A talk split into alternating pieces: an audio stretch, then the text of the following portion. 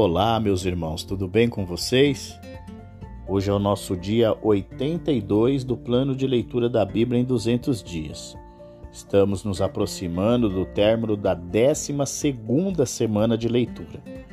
Hoje nós lemos o livro dos Salmos, do número 13 até o número 19. Nos Salmos de número 13, o salmista está enfrentando grande dor e aflição. Sua alma angustiada quer saber de Deus, até quando sofrerá?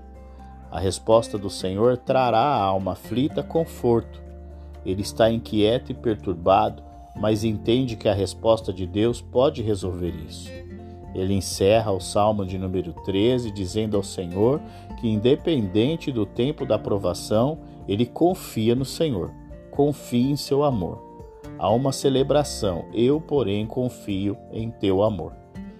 Nos Salmos de número 14, o salmista Davi apresenta grande espanto com a corrupção produzida pelo pecado.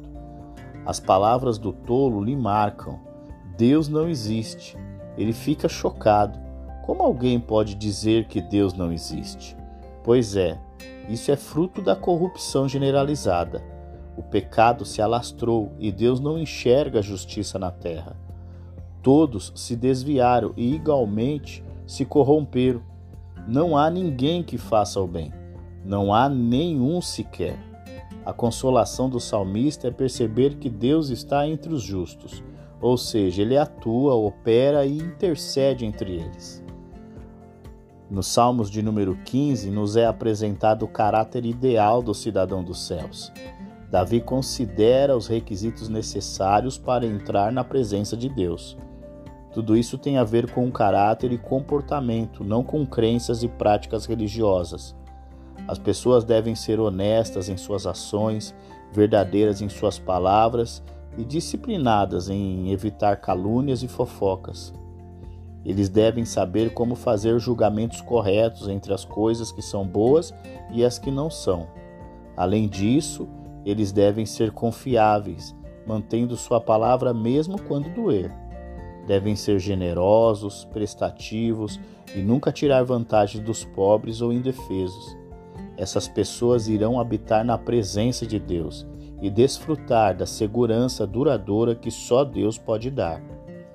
Nos Salmos de número 16 é o agradecimento de Davi por uma das muitas ocasiões em que Deus o resgatou do que parecia ser uma morte certa.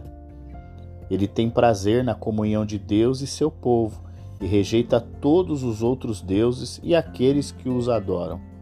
As posses podem satisfazer as pessoas e as propriedades podem enriquecê-las, mas Davi considera que, por ter Deus, tem toda a satisfação e riqueza que deseja. Deus é um instrutor amigo e protetor de Davi, fonte de sua estabilidade e segurança.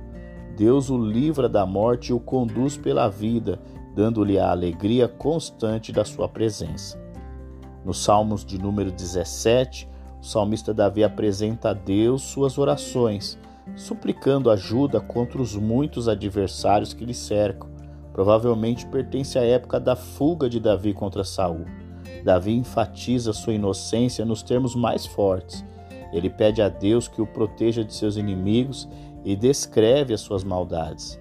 A fome de maldade está apenas aumentando, um peso maior de julgamento que não apenas cairão sobre eles, mas também afetará os seus descendentes. Os ímpios nunca ficam satisfeitos, mas o salmista encontra plena satisfação em sua experiência com Deus. Nos Salmos de número 18, o salmista Davi exalta ao Senhor Deus por causa dos muitos livramentos concedidos durante suas muitas batalhas. Na verdade, o Salmo de número 18 é uma espécie de reedição do segundo livro de Samuel, no capítulo 22. Provavelmente Davi o reescreveu com o objetivo de que ele ficasse sempre registrado em sua história, por isso há leves diferenças entre os textos. Ele reconhece que tudo no que se tornou é fruto de intervenção e do amor de Deus. Por isso ele diz claramente: Eu te amo, ó Senhor, minha força. A força de Davi vinha de Deus. Por isso ele foi e continua sendo tão notável na história. Contudo, essa intervenção e exaltação não são frutos do acaso. Davi nos apresenta a integridade do seu viver. Ele nos mostra que o Senhor Deus responde ao ser humano em conformidade com sua conduta. Ao fiel te revelas fiel, e ao irrepreensível te revelas irrepreensível. Ao puro te revelas puro, mas com o perversos reage à altura. Salva os que são humildes, mas humilha os de olhos altivos. O salmista faz colocações formidáveis nestes salmos. Uma delas é mostrar que o seu desempenho nas batalhas e em momentos decisivos de sua vida são frutos da capacitação do Senhor. Ele melhorou o seu desempenho, de tal forma que ele diz: Torna os meus pés ágeis como os da corça sustenta-me firme nas alturas. Ele treina as minhas mãos para a batalha e os meus braços para vergar um arco de bronze. Por isso ele finaliza com um cântico de gratidão a Deus por tudo que ele é, por tudo que ele faz e pela manifestação de sua bondade. O nosso último livro da leitura hoje é o número 19, onde o salmista nos mostra como a criação anuncia a glória de Deus. Sem discurso nem palavras, não se ouve a sua voz, mas sua voz ressoa por toda a terra e as suas palavras até os confins do mundo. As maravilhas do universo mostram a glória, o poder e a sabedoria de Deus. Embora essas coisas não possam falar dia após dias, elas dizem às pessoas que existe um Deus e lhes ensinam algo sobre sua natureza. O sol, com seu esplendor, e brilho é uma testemunha particularmente notável da glória de Deus. Se, entretanto, as pessoas devem conhecer a Deus pessoalmente e viver de acordo com a sua vontade, elas precisam de um conhecimento mais detalhado do que a criação física pode fornecer. Eles precisam da palavra escrita de Deus. Essa palavra é a revelação autorizada da vontade de Deus para eles. Esse conhecimento dá-lhes uma nova vida, confiança, sabedoria, alegria, compreensão e pureza. Tem um valor que está acima de qualquer valor e traz uma alegria que está além de qualquer comparação.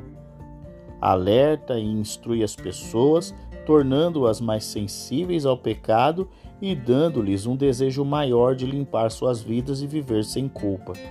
À medida que a palavra faz seu trabalho, eles desejarão que todos os seus pensamentos, palavras e ações sejam agradáveis a Deus. Concluímos mais uma vez o nosso dia de leitura do plano da Bíblia em 200 dias. Concluímos o nosso dia de número 82. Amanhã é o nosso último dia dessa semana. Eu aguardo você, hein? E até lá!